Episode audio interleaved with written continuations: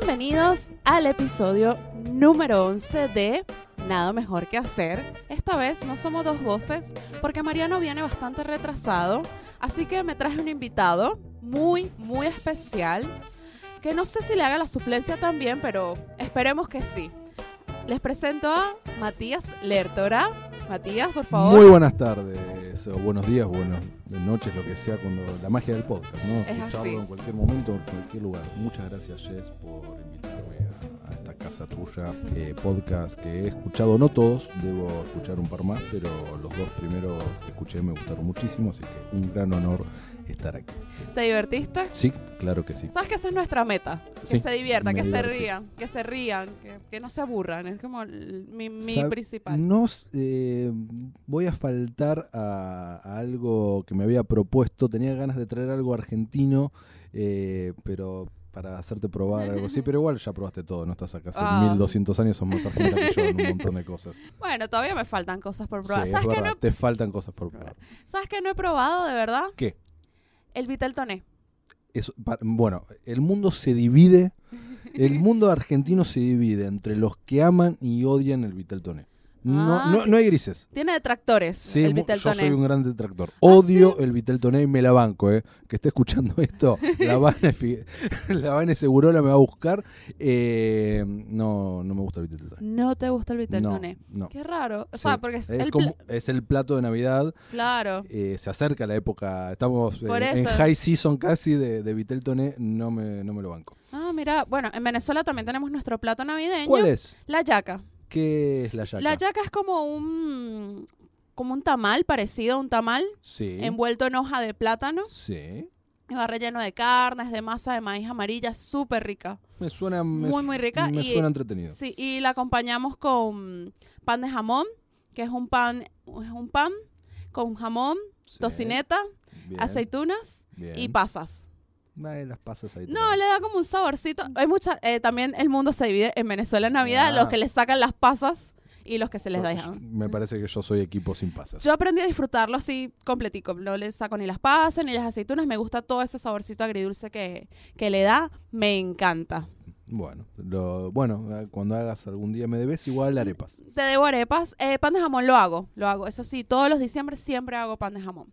Y no, en Venezuela no conozco detractores del plato navideño. O sea, todo el mundo le Todo el gusta. mundo le gusta. Todo el mundo Como le las gusta. arepas. Sí, como las ¿Existe arepas. el venezolano que no le guste la arepa? No, creo que no conozco. O sea, conozco gente que puede ser que capaz. ¿Te por- acordás? Yo te conté que estoy a punto de estrenar un documental que Sí, me hicimos contaste. eh, coproducción con Venezuela, le cuento a los oyentes.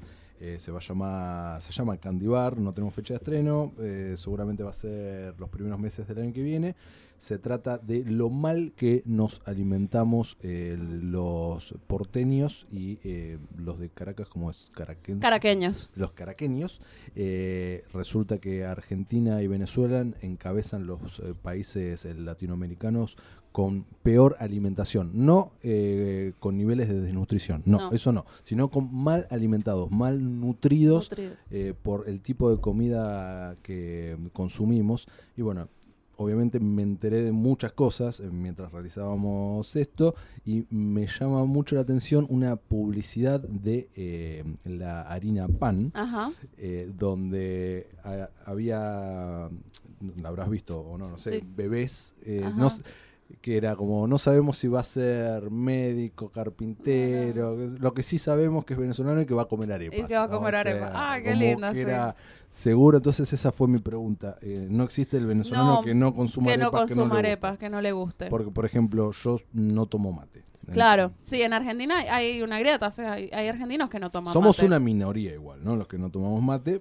pero te cruzás, va- te cruzás. Claro, pero no es como los uruguayos, los uruguayos todos toman Na- mate, nacen- esos na- nacen con el termo. nacen con el termo Nacen. directamente. Bueno, y adivinen quién acaba de llegar, mi compañero Mariano Patruco. ¿Qué tal, ¿Cómo va? ¿Todo muy bien? Te presento a Matías, Mariano. gusto. Lo tengo visto de algún lado este. De algún lado lo tienes visto, de Sí. todas las privadas que se, que se encuentran. Más o menos. Más o menos.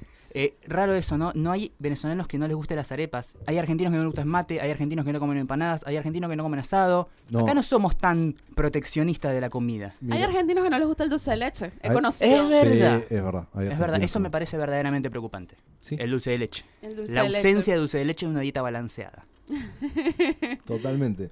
Estoy pensando, sí, me he cruzado con gente que no come dulce de leche. Sí, tenés razón. Sí, me, Sí, me sí, he cruzado con bastante gente que no come dulce de leche. Bueno, si se lo preguntan, no solamente trajimos a Matías el día de hoy para que le hiciera la guanta a Mariano mientras llegaba de su retraso en el subte Y hablar de arepas y alimentos. y hablar de arepas y alimentos, estas cosas. Yo sé que todos son gorditos y todos quieren que hablemos de comida, pero también hablamos de cosas más importantes.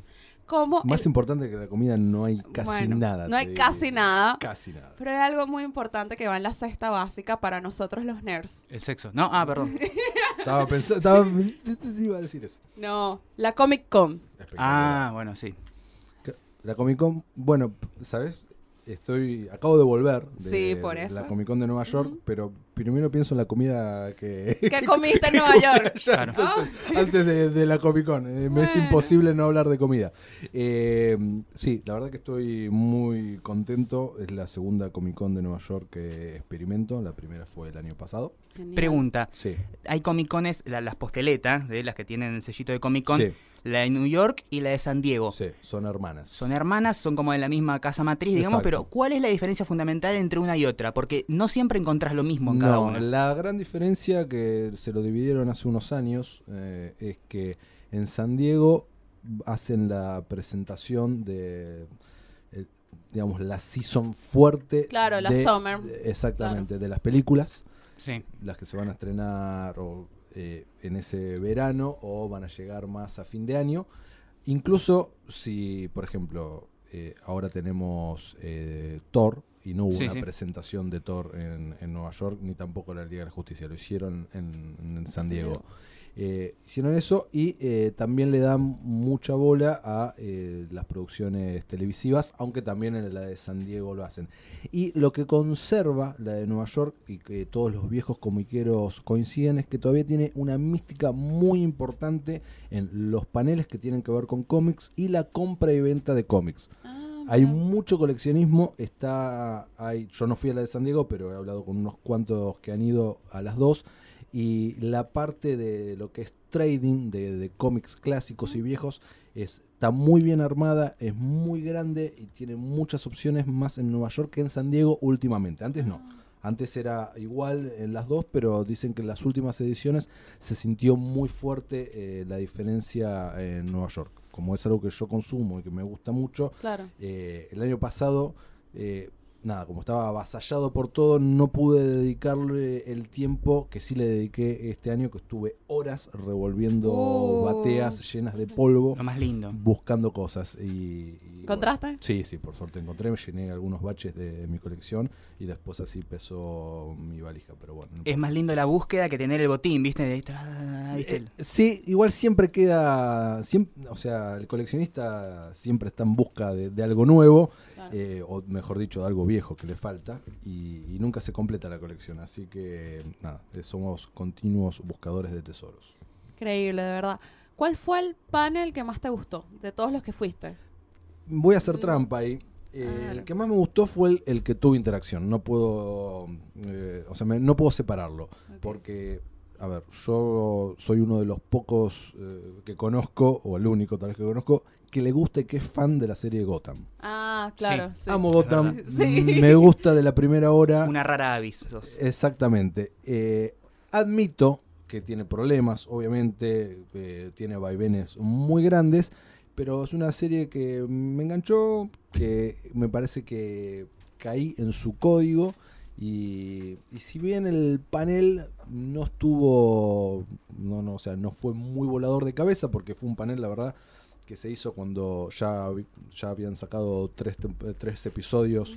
eh, entonces no es que, bueno, hubo un trailer así como cebador de la temporada. No hubo grandes revelaciones. No, no, la verdad que para nada, pero pude entrevistar a todos después Ah. y sacarme fotos con todos y conocerlos y eso fue la verdad Y eso siempre tiene un plus. un plus muy grande, me gustó muchísimo, todos muy, muy, muy buena onda, sobre todo Cameron Minkodava, que es la que hace de Selina Kyle, futura Catwoman, eh, mujer fetiche. Te tomaste foto con, con una, ¿no? Sí, sí, sí, con, Con, todos. e- con todos te Con tomaste todos, foto. pues, ah. subí Ah, subí. foto con, con ella y con David Masus nada más. Ah. Pero sí, tengo fotos con todos. eh, pero me llamó mucho la atención de ella que te preguntaba el nombre primero, quién es, quién sos, qué haces, de dónde sos, por qué, bla. Y Claro. muy buena onda, algo raro, eh, medio en Hollywood, como que si ella decía, vos sabés quién soy yo, pero yo no sé quién sos vos, entonces nada. Claro. Dame 15 segundos tuyos. Sí. Y me pareció bastante copado de su parte. La verdad que, o sea, a mí, a mí también me pasa que a veces no soy fan de series así como que a todos les gustan. Ujú. O sea, por lo menos yo me emocioné mucho porque otra chica que fue estaba en el panel con Melissa Joan Hart y yo me reemocioné toda. Yo que, ay, es Sabrina la bruja. Le sentí- Total, y Clarisa, ¿no? Y No- Clari- no, y- olvidemos de y- Clarisa y- que lo explicaba todo. Claro, y Clarisa le explica todo. Y no, y a mí me, me reemocionó. Yo que tú me preguntas, y ¿a quién prefieres conocer? No sé, ¿a Melissa Joan Hart o, no sé, a Millie Bobby Brown de Stranger Things? Y yo prefiero conocer a Melissa Joan Hart, no sé. Bien. So, de- también soy una rara ave a veces con algunas series. No, que está bien, vieja escuela. Sí, Claro. Son cosas que conectan más con uno que, que otras. Claro, porque es siempre lo popular. Sí. O sea, O sea, ahora a todos nos gusta Stranger Things. Hay que ver si dentro de... ¿Hace cuánto que estrenó Clarissa? ¿20 años? ¿15 años? mm, vein- más de 20 años. Más de 20 años. Hay que ver dentro de 20 años la gente se acuerda de Stranger Things o, o no. Exacto. Otro panel así interesante. que- Eh, pude, no, bueno, como decía recién, interesante para mí. O sea, Claro. fui al panel de, de DC Comics, que me gustó mu- muchísimo. No pude ir al de Doomsday Clock, que es como el evento de DC de este año, porque eso es algo injusto, me parece, de Comic Con, aún estando acreditado como prensa, que los lugares son limitados y se agotan en segundos. Segundo. Porque al que este que no pude ir, a las 9 de la mañana repartieron las pulseritas que te servía para entrar y creo que a las 9 y 20 ya no había ninguna. Wow. Y para eso la gente hizo horas de cola antes, o sea, tenía que levantarme, estar ahí a las 6 de la mañana, Sí. ni lo pensé. Y cuando fui a buscar, no, no hay más. ¿A qué hora se acabaron? 9 y 20. ¿Pero a qué hora abrieron? No, a las 9, no. No. Ex- experimentar una Comic Con, tenés que armarte todo un itinerario bien... Si así. lo querés hacer así, bien, bien, sí, pero están estas cosas que son prohibitivas también. Claro. Porque si vos vas a querer ver dos paneles en un día, tal vez tenés que hacer 10 horas de cola. Y du- eso es más de lo que dura Claro. abierta la Comic Con. Y el tema también de los paneles es, es raro en el sentido de que dos horas más tarde eh, alguien lo sube a YouTube. Claro, exacto. Entonces, a no ser que estés en la primera fila Claro, y tengas una interacción tal vez con la gente, claro. no sé si vale Sí. tanto la pena. Me acuerdo del año pasado mm, eh, presencié más que este. Estuve en el de Black. Estuve Que ahí- la cancelaron, eso. Exacto, el de Vikings. Ah, el de Vikings, bueno, bueno, buena serie. Estuvo, estuvo buenísimo, pero bueno, estaba. No te digo que al fondo, pero casi. Y después lo vi en YouTube y lo aprecié más en YouTube en el sentido de lo que dijeron, porque ahí por el ruido, por todo, no- algunas cosas te las perdés. Claro. El trailer lo ves en la pantalla esa grandota que está perfecto, pero después también al toque lo tenés subido, entonces... Sí, no es como antes. Antes sí estaba eso de exclusividad Comic Con, que el tráiler lo vamos a poner acá y en cines y en YouTube no va a salir hasta meses después. Sigue estando con algunas cosas. Por ejemplo, eh, en, en San Diego proyectaron cosas que eso sí no, no, no, no, no se subió nada. Por ejemplo, de Infinity War, Mm, nada. En su momento de Thor habían proyectado algo que después no subió. Y DC eh, proyectó de Aquaman, que eso no, no lo subió. no, no Pero subió con. Nueva York no suele pasar eso. No suele pasar eso. ¿Y quieres ir a la de San Diego? Tengo muchas ganas de ir a la, San, a la de San Diego, pero cada vez que hablo con, con gente eh, que ha ido, con colegas, me, me la baja más en el sentido de que, a no ser que tengas entrevistas aseguradas sí o sí, o sea, como las que yo puedo hacer, eh, las de Gotham, es, son experiencias raras en el sentido de que vas a, lo- a los paneles, pero de todos modos tenés que morfarte de esas colas Claro. y después salís y estás en San Diego, no es que estás en Nueva York. Entonces, claro, no hay nada, no hay nada. no tenés nada. Quiero ir, quiero experimentarlo, pero mm, si lo armo me gustaría tener la certeza de, de poder entrevistar a, alguien interesante, cubrir algo que, que a mí verdaderamente me gusta. Sí, sí, voy a ir seguro en algún momento, pero me resulta más atractivo tal vez eh, ir, eh, volver el año que viene a la de Nueva York y no a la de San Diego, a no ser que me digas, no, bueno, eh, el año que viene lo entrevistas a Momoa presentando Claro. Aquaman, bueno, ahí sí. ¿Te parece que ahora la Comic Con se ha hecho más popular Sí. que hace No, 10 años? Hace 10 años nadie hablaba de la Comic Con. No, totalmente. Hubo un cambio. mu- Comic Con tiene dos cambios muy grandes. Uno muy marcado eh, en el año, ya te digo, déjame hacer memoria, 2008. ¿Cuándo se estrenó la primera Crepúsculo? Sí, 2007, 2008. dos- sí. 2007, 2008, 2008, que presentaron Crepúsculo y de repente fue gente que nunca había pisado una Comic Con y que no tenía casi ni idea lo que era y se vio eh, y se vieron carteles de viejos habitués que decía Twilight Crepúsculo arruinó Comic Con. Claro. Era muy Ah. gracioso ver eso. Y a partir de ahí, eh, o sea, eh, también acompañado por el estallido de las redes sociales, Sí. Empezó a crecer mucho eso y eh, los grandes estudios, las grandes compañías vieron que había un mercado enorme y que esa era una plataforma importantísima para presentar proyectos. Ese fue un quiebre muy muy grande que hubo en la Comic Con de San Diego, que después se trasladó a la de Nueva York, y hubo réplicas en, las otras eh, más pequeñas. Ese fue uno. Y, el más importante de ahora. Hace unos años antes, los viejos, los viejos de Comic Con eh, dicen que también cuando empezaron a presentar tanques Hollywood.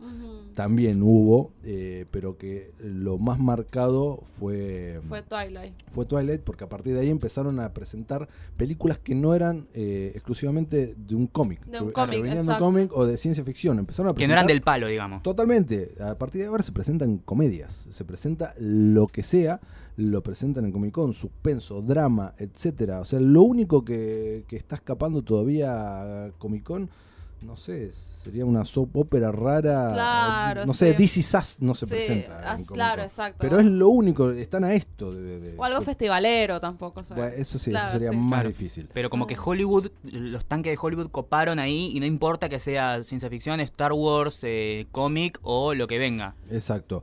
Y después, me parece que lo que sucede con Comic Con a nivel de asistencia va acompañado con esto que venimos hablando. Cuando digo venimos, eh, somos los que eh, participamos de este medio y que curtimos, eh, este, que curtimos este mundo hace mucho tiempo, que es que lo que antes era de nicho, lo que antes era medio raro, nerdo, Sí. freak, etcétera, se hizo cool, se popularizó. Yo recuerdo, tengo un recuerdo personal muy marcado. Yo tenía, yo tengo 34 años. Cuando yo tenía 15 años, iba a convenciones. Eran, eran muy pocas acá, teníamos Fantabaires y alguna otra más chiquita. Y ahí, cuando iba a esas convenciones, me ponía una remera de Superman, la única remera de Superman que tenía, porque no había variedad claro. y era hasta difícil tal vez encontrarla eh, en alguna casa de, de- de cómics o de rock que te vendían de bandas. Ahí había una remera de Superman, Batman y deja de contar. Me puse una vez una remera de Superman para ir a un cumpleaños y me miró y me habló gente raro toda la noche. Sí, ¿Entendés? Hoy en día las principales marcas producen estas remeras. Eh, vemos, eh, a ver, también, y acá sin ser peyorativo, y me voy a tratar de cuidar mucho con la, la expresión. Las mujeres y, y este mundo no es lo mismo hace 10 años, y esto yo lo digo de primera mano. Antes uno caminaba por estas convenciones y el tipo de mujer que uno se encontraba no tenía nada, nada, nada que ver con el tipo de mujeres que se, eh, se encuentra ahora. El abanico se abrió para bien eh, y se aceptó. No, no, no que solo se aceptó, mejor dicho, la mujer abrazó esto gracias a Hollywood seguramente, a muchas series, a actores, actrices que supieron llevar muy bien esto y esta gran explosión mediática que estábamos comentando recién.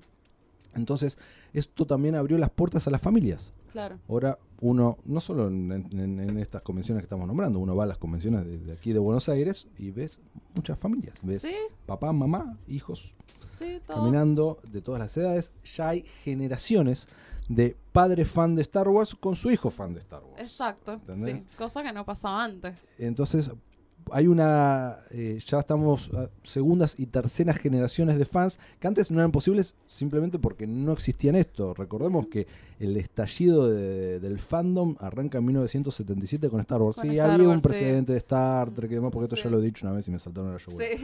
Pero el estallido grosso, grosso fue en el 77 con. Star Wars y después otro muy grosso fue en el 89 con la segunda Batmanía. La primera había sido Ah. la de Adam West en los 60, pero eh, los Summer Blockbusters arrancan ahí y, y eso abrió muchísimo el abanico y contagió a todo el mundo, increciendo siempre.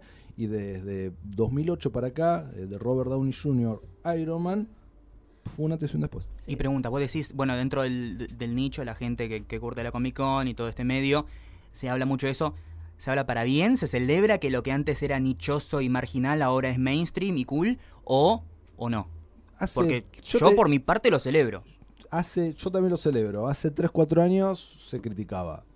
Yo he, he participado de, de- de- de charlas, de debates, de eh, que me han preguntado a mí, ¿no te da bronca que viste que aparezca acá de repente es como re fan de, de- de lo que vos antes solo sabías? Y, y eran unas charlas interesantes para tener.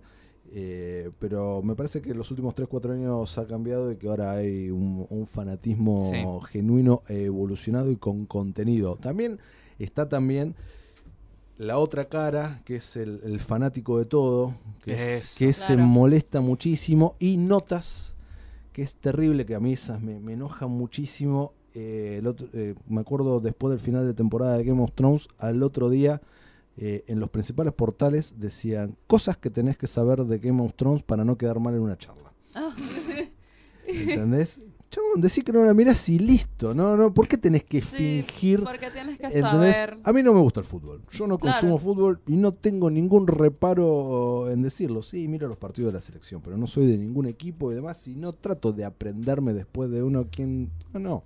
¿Entendés? Y ese, ese, esa. Para no quedarse afuera de. De la conversación. Me claro. parece. En algo. En una serie de televisión o en una película, me parece de malísimo. Sí, es, Sí, es tan, es tan molesto el fanático de todo como el, el abuelo Simpson que le grita a la nube, ¿viste? Como, eh, yo lo sigo a Spider-Man desde cemento, vos no sabés nada. Ujú. No, a mí, Totalmente. a mí también me, me molesta. Hay gente como que, no, y tienes que ver esta serie, y tienes que ver otra, esta Mm. otra serie. Y yo, pero no tienes que ver todas las series. Totalmente. te Es cuento- imposible. No hay, no hay tiempo físico. No, no hay tiempo y no todas te tienen que gustar. O sea, como que pues, no, no, no es necesario, de verdad. Con Game of Thrones pasa así, o sea, yo soy eh, que la veo, la miro, y también soy de la que la miro porque necesito entender lo que la gente habla. No me vuelve loca la serie. Chao, Claro. me No, mi- no, no, no, no me vuelve loca. O sea, la miro, sé de todo, pero ya listo. Es algo que no puedes quedarte afuera. Sí, no, pero es que no me quedo fuera porque igual me la cuentan el lunes Claro. en, la- en- en Twitter. Entonces, que era como, bueno, nada, Bueno, otra cosa, la cultura del spoiler, ¿no? Sí. la cultura del spoiler, ¿no? Entonces, también lo que quería decir era también que las redes sociales también han ayudado a que estos fandom se encuentren Y crezcan también. Totalmente. O sea, las Antes redes... estaban los foros, los clubes de fans. Claro, Eh, los clubes de Los fans. clubes de fans en los 90 eh, te encontrabas en un McDonald's. Yo de- estaba en el club de fans de Harry Potter. Y era así, nos encontramos en un Wendy's, íbamos a un parque, hablamos de Harry Potter todo el día. Exacto. Y, y ya, y éramos raros. Sí. Y la gente me miraba muy raro en mi To- colegio. Total.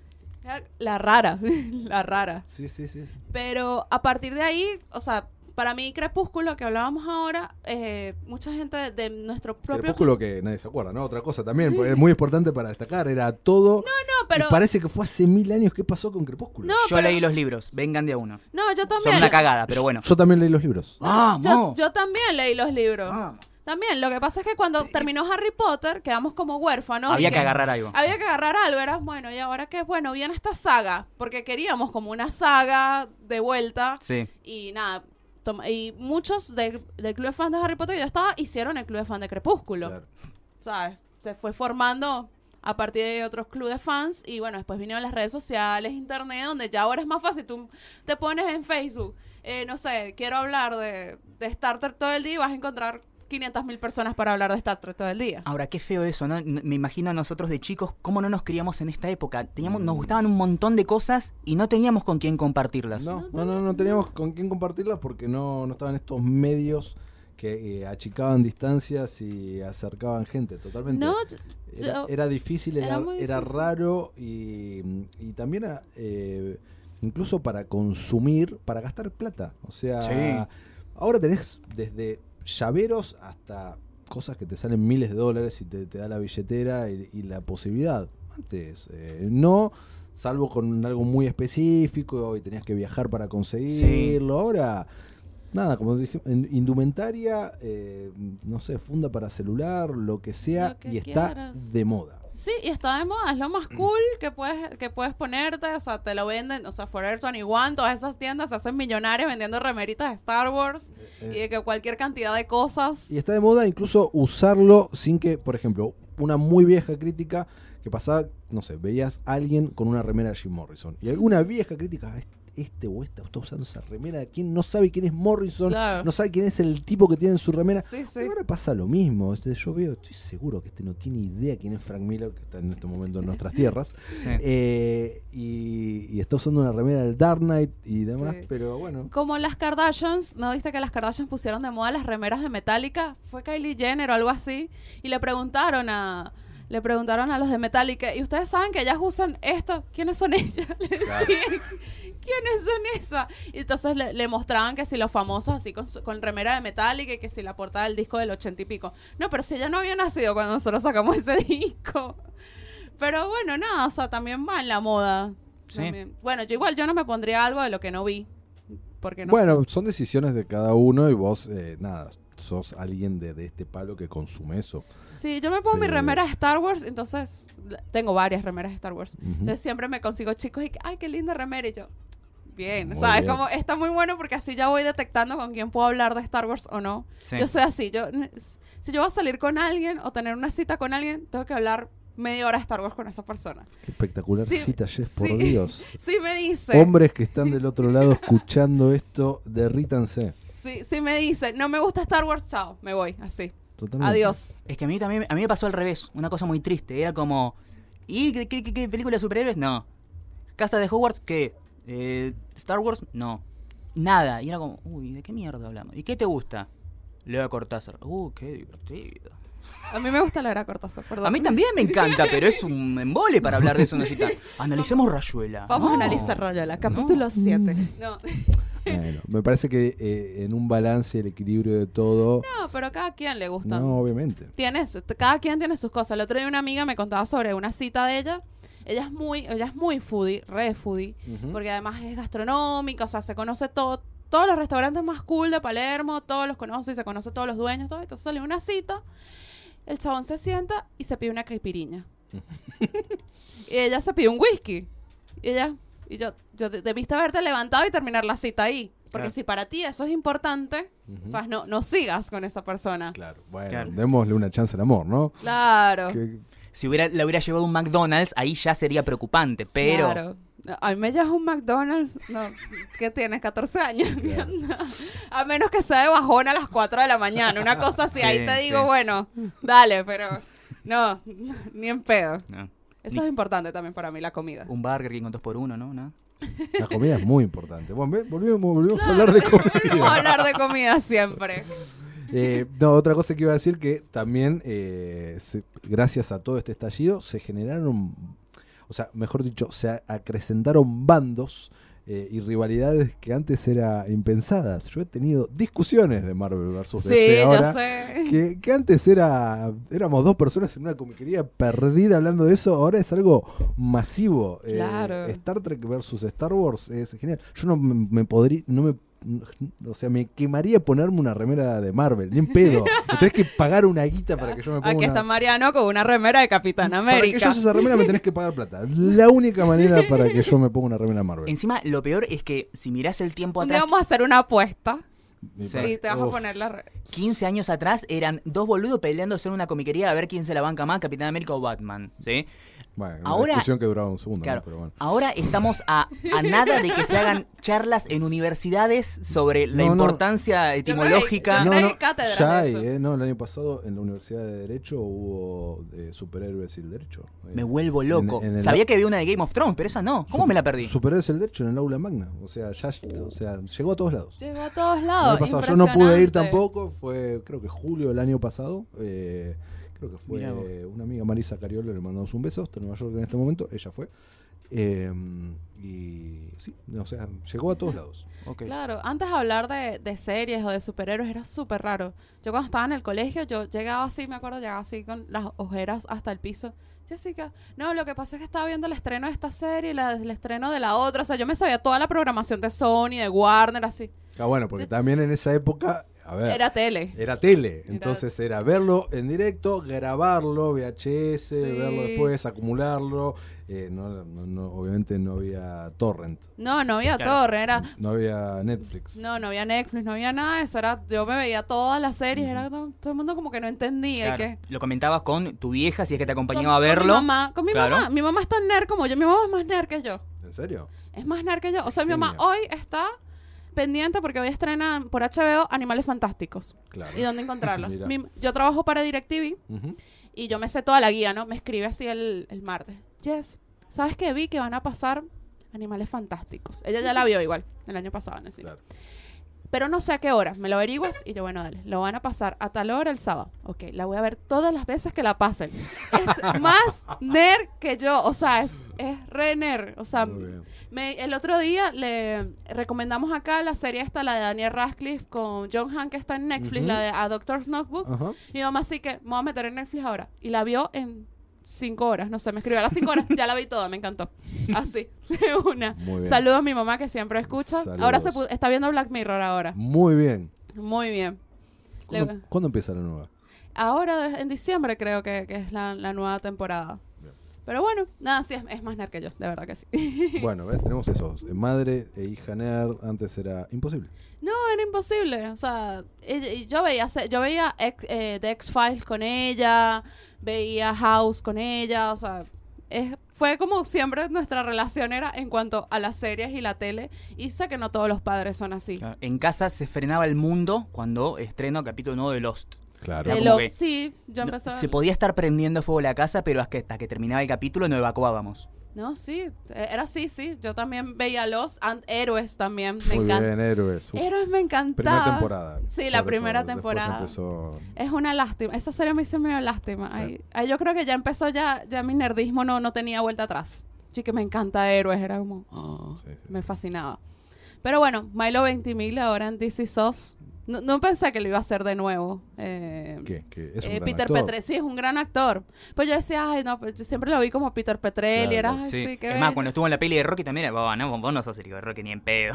sí. Bueno, pero hay una vieja guardia de, de- de fans de él que Gilmore Girls lo tienen de ahí Uh, también. Sí, también. Pero yo llegué como tarde No me acuerdo Gilmore si era. Rory o el otro, porque yo Gilmore Girls No, no, la vi. él, él era, era con Lorelai. eh, no, con Rory, con Rory, Claro. ¿verdad? Con Rory, Yo, con la mina. yo era más de The O.C. Ah, sí. tú eras de hoy, sí. A mí las Gilmore Girls me molestaban. Pues sentían que hablaban demasiado. Sí, hablan demasiado. Hablan demasiado. Demasiado, muy rápido y me molesta. A mi mamá le encantaba y yo era como que, ¿por qué ves eso? Me molesta. Bueno, de, de OC, yo también me, me gustó mucho. Y uno de los que entrevisté ahora, eh, nada, a Ryan Atwood. a Claro. Ben McKenzie también. Tenía, Ryan. Marisa murió, no, te quiero abrazar. Esa era una buena serie. Gossip Girl después también de como ese mismo, de esa misma onda. Pero bueno, este, qué lindo. Yo quiero ir a una Comic Con. Ese es mi sueño. Vas a ir. Yo quiero ir. A mí me he preguntado siempre que, qué prefería, los Oscars o la Comic Con. Y yo, la Comic Con. Yo preferiría, o sea, si me fuera alguna vez por evento, Ujú. eh, que me mandaron, siempre preferiría la Comic Con. Porque, o sea, para mí los Oscars es como pura puro lobby. O sea, Sí, sí, queda así, eh, eh, ver el vestido, los zapatos que se puso y chao. La Comic Con siempre hay más contenido, le puedes preguntar cosas a los actores. Sí. O sea, Es, es mucho más divertida. Una fila de la Comic Con no es una fila del banco. No, No. no, no, no, para nada. Para nada. No, no. es una fila del banco, No, ¿verdad? no. Pero son muchas horas de fila. Si no, no te gusta hacer colas. ¿Ya, ya, ¿Ya hacen allá el tema de los coleros, la gente que te cobra para hacer la fila? Es una buena pregunta. Tendríamos No, que ir ahí- Me ahí. parece que, que no. Y hacer la, la, la gran Argentina. Me parece que no. Lo que sí me llamó la atención es eh, gente en la calle revendiendo entradas, revendiendo pases, que no sé si funcionan, porque mm, le cuento a los que estén escuchando, eh, las entradas que uno sacan son únicas e intransferibles con un chip con tu nombre. Ah, mira. Ah, Eh, vos te. Nada, primero te anotas con todos tus datos. Cuando salen eh, las entradas, va un, te llega un link para comprarla y después te la mandan por correo a tu casa o las puedes retirar ya. Y, y una vez que la tenés, tenés que ingresar a la web y darle de alta al- a, a tu entrada, que en realidad es una tarjeta, es un, un pase, un que lo tenés que tener colgado todo el tiempo. Ah, mira. Eh, así que las que revenden en la calle, no tengo idea, me llama mucho la atención, para mí no funcionan, pero bueno, había gente revendiendo. Así.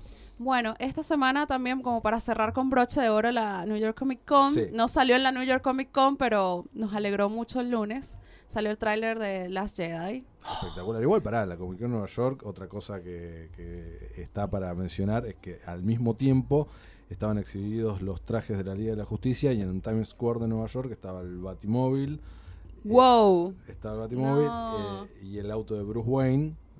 Eh, wow. con también con todos los trajes Qué ahí y fue y el tráiler nuevo Ah, el pasado nuevo de la Liga pantalla la gigante en loop todo el tiempo, todo el tiempo, Sí, todo el tiempo. Trabajo de marketing impresionante. Impresionante, espectacular para un, fan de DC de bien como yo. Fue increíble Ah, fue eso. increíble. Y al otro día, el Claro, de Last Jedi. Exacto. ¿Les gustó? A mí me encantó. Casi Me lloro. Sí, yo. Piel de gallina total. No, no, increíble. Estoy muy. Yo necesito que sea diciembre. No puedo, no puedo más. Sí. No hay cosa que genere esos sentimientos en miles y de millones de personas en todo el mundo como Star Wars. No. O sea, Marvel, DC, eh, Harry Star Potter, Trek. no sé, Harry. Star, Creo Wars, que Star Harry Wars Potter- mata todo. Creo que. Harry Potter es lo único que se le compara, pero como cinco escalones abajo está. Sí, Porque es lo único que tiene esa magia, esa Sí, cosa Star Wars le lleva muchos años de ventaja. obvio, sí. Yo creo que eh, Pero es Harry Potter cosa- es el nuevo Star Wars. Yo estoy convencido de que en unos años, no sé cuántos, vamos a tener una Harry Potter 8. Es inevitable. Es 9, inevitable, perdón. Sí. Eh, y va- es inevitable que Sí, suceda sí. con los mismos actores y ahí va a haber un revival tremendo y va a ser un frenesí comparado Increíble. con Star Wars. Es De esa cosa que que, sí. trasciende fronteras, idiomas, generaciones. Totalmente. Es así. Y bueno, eh, queríamos hablar de un caso que pasó esta semana, muy polémico. El caso del señor Harvey Weinstein en Hollywood.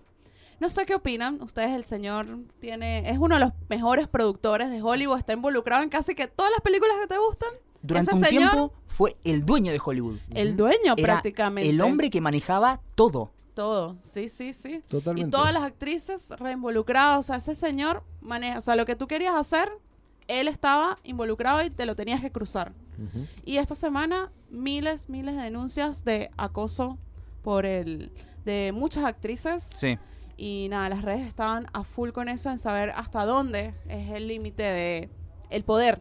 O sea, hasta dónde el- la gente toma ventaja del poder en eso. Yo creo que, a ver, lo que hay que hablar acá tal vez son dos temas, porque obviamente todos vamos a estar de acuerdo de que el tipo es un hijo de puta, ¿no? Claro, Sí, sí, sí. Nadie puede defenderlo. Partimos de esa base. Partimos de esa base. Su defensa fue paupérrima. Claro. No, lo, lo- lo- lo único que esbozó a decir fue, no, yo fui criado así, que en los 70 era de una manera, callate.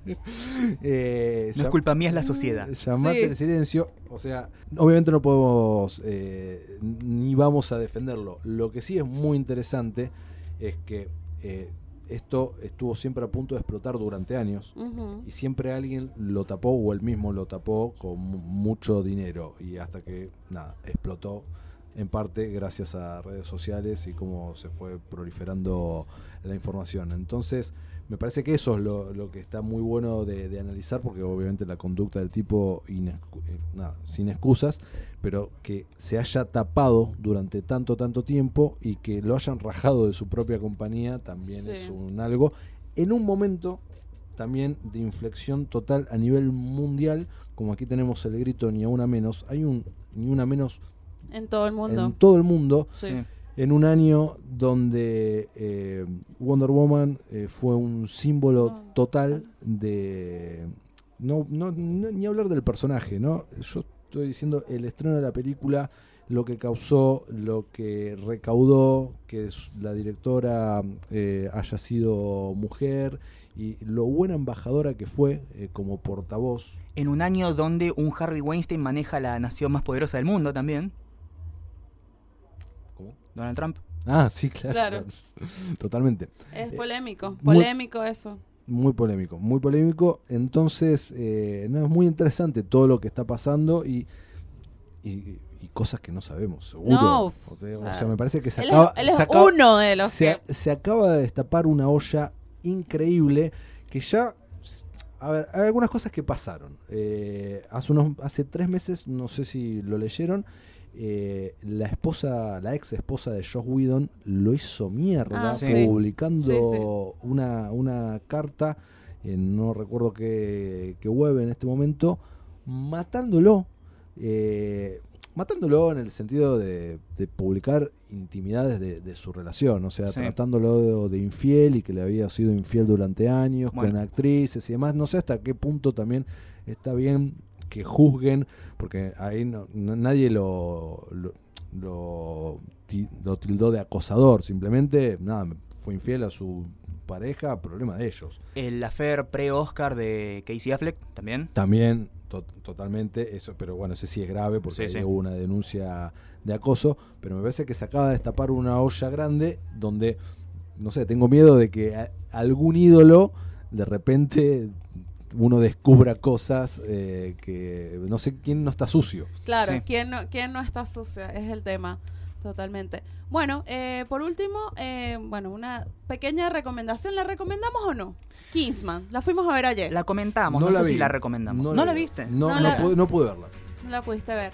A mí, de verdad, no. O sea, no la, o sea, la recomendaría, tipo, si vas pensado, mentalizado y que, bueno, quiero pasarla ¿Te bien. gustó la primera? La primera me encantó. A mí también. Me encantó.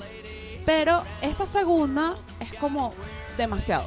Se va de mambo, diría yo. O sea, es como, se va de mambo, es too much, es como innecesario. Sí. Si la quieres pasar bien un rato, como decir, bueno, sabes, como un rato en el cine de no tomártelo muy en serio. Pochoclo extremo. O choclo extremo, quieres ir con unos amigos, sabes, como para que no, no quieres ni, ni salir llorando, ni, ni, ni, ni nada que te haga pensar mucho.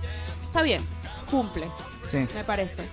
Pero después me pareció muy innecesario, me pareció, yo personalmente me pareció innecesario, no sé, que metieran a Julian Moore, que metieran a Halle Berry, era como, podía Sí. hacerlo cualquiera, o sea, no, no era un papel que necesitara Julian Moore. Qué problema que tiene Matthew Vaughn con las secuelas, ¿no? Sí, Es, siempre le es pasa lo mismo que le pasó con Kikas 2. Quiso hacer lo, lo- ¿qué es todo lo bueno de Kikas? Bueno, multipliquémoslo por dos y no funciona así. No, no funciona. De verdad que no, una lástima que... Porque la 1 de verdad que es muy buena. A mí no- una, a- una película que le tengo muchísimo cariño. encantó. sí. Y de paso fue la, 1 de Kingsman, yo en ese momento trabajaba con Fox, cuando la estrenaron no- nadie la tenía fe. Y el mismo estudio dijo, ay, sí, vamos a estrenarla el 14 de febrero, junto con las 50 sombras de Grey. O sea, tan poca fe la tenían que la estrenaron para esa fecha. Porque además esas fechas, el segundo, se- el, el segundo fin de semana de febrero, es una de las fechas que menos gente va al cine. Sí, es la, la semana que las películas van a morir a la que van a, van a morir directamente a la taquilla. Y de paso le ponían al lado estreno 50 sombras de Grey, donde todo el mundo obviamente iba a ver 50 sombras de Grey. Ah, estrenémoslas en esa fecha. Y la rompió. Sí, sí, le fue muy bien. Y la película le fue bastante bien, que bueno, que la secuela casi que la confirmaron. Sí, y vamos a tener ahora Elton John y Halle Berry. Mm. mm, no, no, no, de verdad no. La primera ya era bastante excesiva, pero querible y bueno, tenía todo el factor de la novedad. Esta segunda no tenía la novedad, la sorpresa de la primera y repetía todo lo que hizo esta, pero llevándolo todo al extremo y... Lo único, lo único que sí, de verdad, salva la película es a Pedro Pascal. Bueno, pero porque, Porque, vos... no, Pedro Pascal, de verdad, ese hombre hace lo que sea, yo voy. Bueno, pero vos tenés una cosa especial. Yo también. O sea, a vos se te prende fuego la bombacha, Miguel Casucillo con Pedro Pascal y está todo bien. Pero también, No, ¿qué, pa- pero- qué papel triste que le dieron. No, es un papel medio triste, pero no, pero lo hace muy bien. O sea, Sí. para mí es el que mejor así. De las escenas de acción que más me gustaron fueron las de él. Sí. De verdad que muy, muy buena. Pero nada, o sea, solamente la recomiendo si es para distenderse un rato, no van con mucha exigencia al cine, vayan a ver Kissman. Si no, vayan a ver otra cosa que esté mejor, vayan a ver Blade Runner, otra. Después, Sí. ¿qué otro estreno hubo esta semana? Esta semana se estrenaron 12 películas. 12 películas, una locura. Porque viene Mar del Plata también. Estamos Sí. cerca del Festival de Mar del Plata. Eh, pero fue un fin de semana cargado de. Este fin de, un Sí, fin de semana se estrenó algo de que yo jamás creía que iba a poder ver en vida, una película animada de Condorito. que Ah, a mí me sí, la de película chico. con Dorito. Pero no le veo, no he visto a nadie emocionado por la película no, con Dorito. No, pero es bueno como Pues son para que... chilenos. Y, claro, bueno, pero está Es- bien, se quedan afuera. Creo que es la única semana del año que no puedo hablar de estrenos. No, No, no- puedes. Te no invitamos, pero hablaste de la Comic Con, Sí, o sea, qué claro. envidia, de verdad.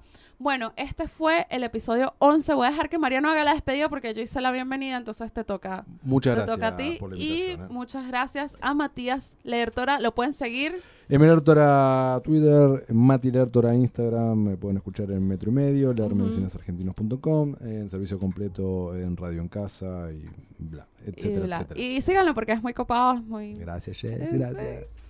Y bueno, a mí me pueden seguir como arroba la Dolce Jess, tanto en Twitter como en Instagram, donde voy creciendo. Ahora no solamente soy influencer de cerveza artesanal, sino influencer de donas. Muy buen título. Sí, sí, yo, yo sumando. ¿Dónde puedo comer la mejor dona en Buenos Mi- Aires? Mira, tienes que seguir en Instagram a un Sí. chico que se llama Donut Therapy. Ajá. Él Es es... un genio, ya, él- lo, ya lo quiero con ah, ese nombre. bueno, él, ¿tú conoces a Peacock the Four? sí. Él es el novio de Peacock the Four. Ah, mira. Y ellos hacen unos eventos pop-up de donas que se unen con Feliz Felicis, con. Full City, a veces con Latente también, y hacen un día de donas. Y son, de verdad, donas posta. Son, hay unas de mango chili, de Pero, cranberry. ti- eh, pero tienen local a la calle. no, no tienen Ah, local. Él se une con el local y va un día con sus donas. Por y tú eso. vas y o compras. sea, todavía Mañana- no tenemos en Buenos Aires eso. Si yo quiero ir a comprarme No, ahora la mejor dona, todavía no, estamos en No, condiciones. le puedes hacer pedidos. Te hace Ajá. pedidos y Bien. eso, pero bueno, ahí vamos. Yo creo que las Yo te donas. pregunto a vos porque sos influencer de esto y sé que me vas a cantar la Claro, posta. claro. Pero eh, yo creo que las donas se van a poner de moda. Es lo que viene. Es lo que viene. Es lo que viene. O sea, Bueno. adiós cervecería, cervecerías y, hamburgueserías artesanales. Donas. Donas. Ahora vienen las donas. Me encanta como siempre estás detrás de la tendencia. Sí, es siempre trending. Muy bien, muy, Muy bien, a mí pueden seguirme como arroba mariano-12 en Twitter, marianpaturco13 en Instagram. Y sin más, nos despedimos entonces. Sí, nos pueden escuchar en Mixcloud y en Apple Podcast. Ahí se pueden suscribir para que les lleguen esas fastidiosas notificaciones de que todos los lunes subimos este hermoso y divertido podcast. El número 11 de Nada Mejor que Hacer todos los lunes en tu plataforma favorita. Hasta luego. Chao.